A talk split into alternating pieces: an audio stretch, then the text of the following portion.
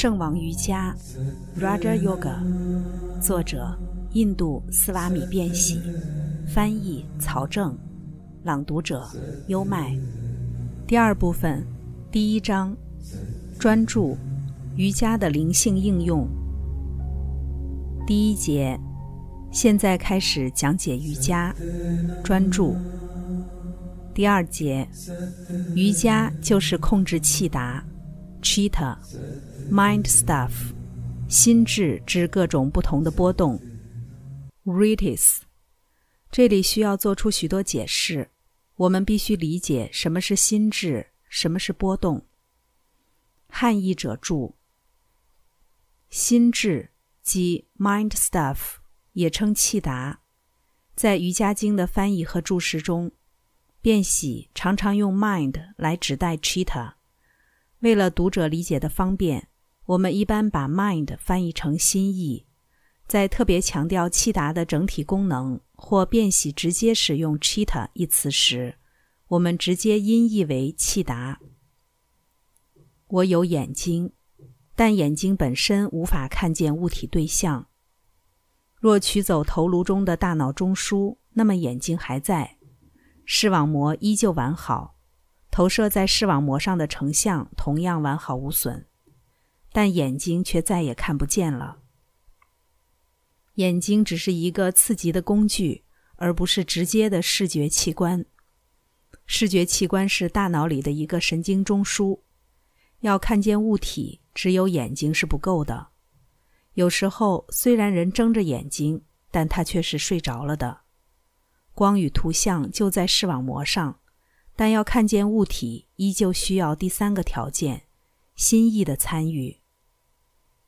眼睛只是外部器官，要看见物体，同样需要大脑神经中枢和心意的参与。马车沿街而来，而你却听不到马车声，为什么？因为你心不在焉。首先要有对象，其次要有器官，第三，心意要与对象和眼睛这两者相连接。心意要有印象，然后将这一印象呈现给判断者菩提来做出反应。在做出反应的过程中，浮现出了私我的念头。随后，这些动作及其反应传给了普鲁沙，及真的灵魂。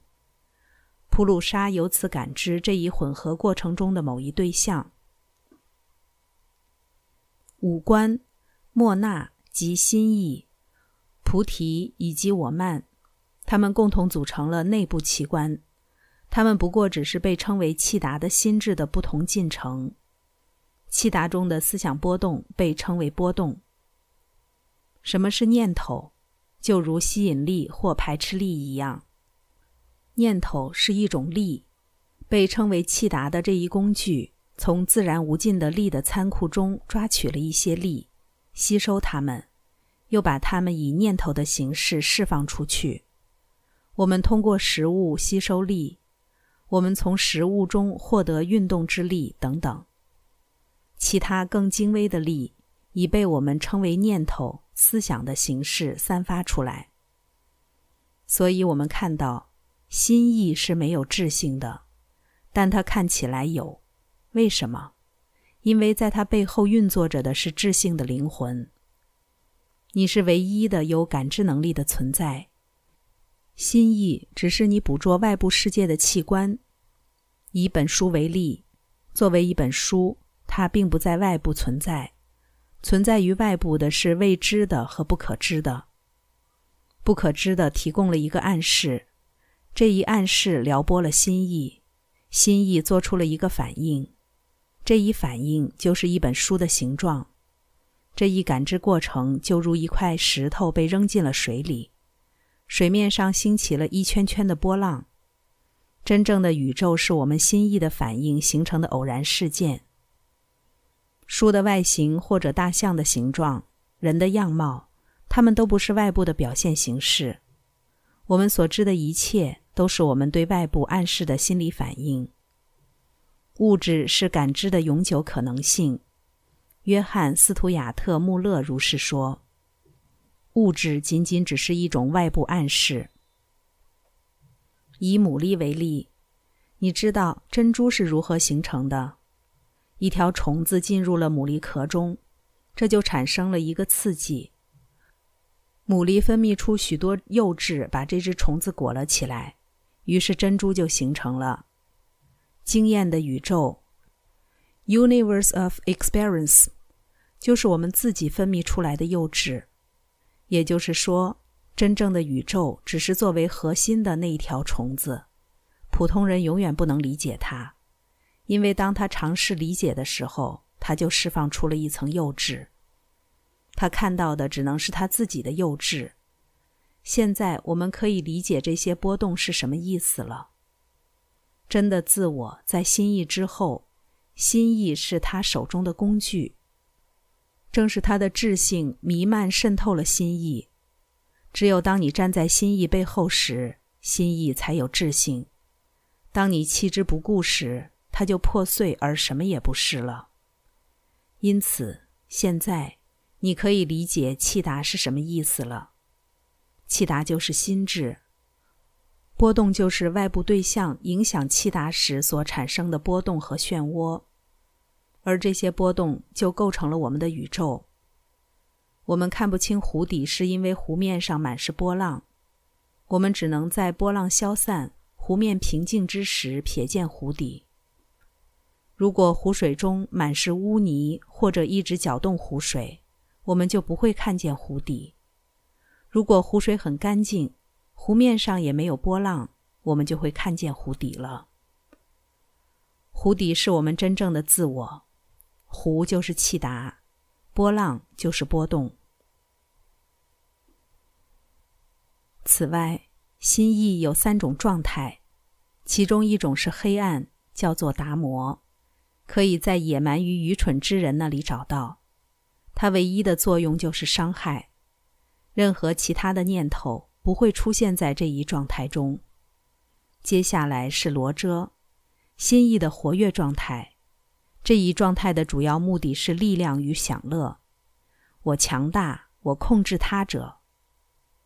接下来的是萨垂之态，宁静平静。在这一状态下，波浪停息了，心湖的水干净了。萨垂之态不是不活跃，相反，萨垂相当活跃。它是平静这一力量最为强烈的显现。活跃很容易，放开缰绳，马儿自会与你奔跑。任何人都可以做到这一点，但只有那些能够让狂奔的马儿停下来的人才是强者。放纵或制止，哪一种需要更强大的力量呢？平静之人并不乏味迟钝，你不能把萨垂混淆为迟钝或怠惰。平静之人是那些控制了心意波动的人，活跃显现的只是低级力量，平静才是高级力量。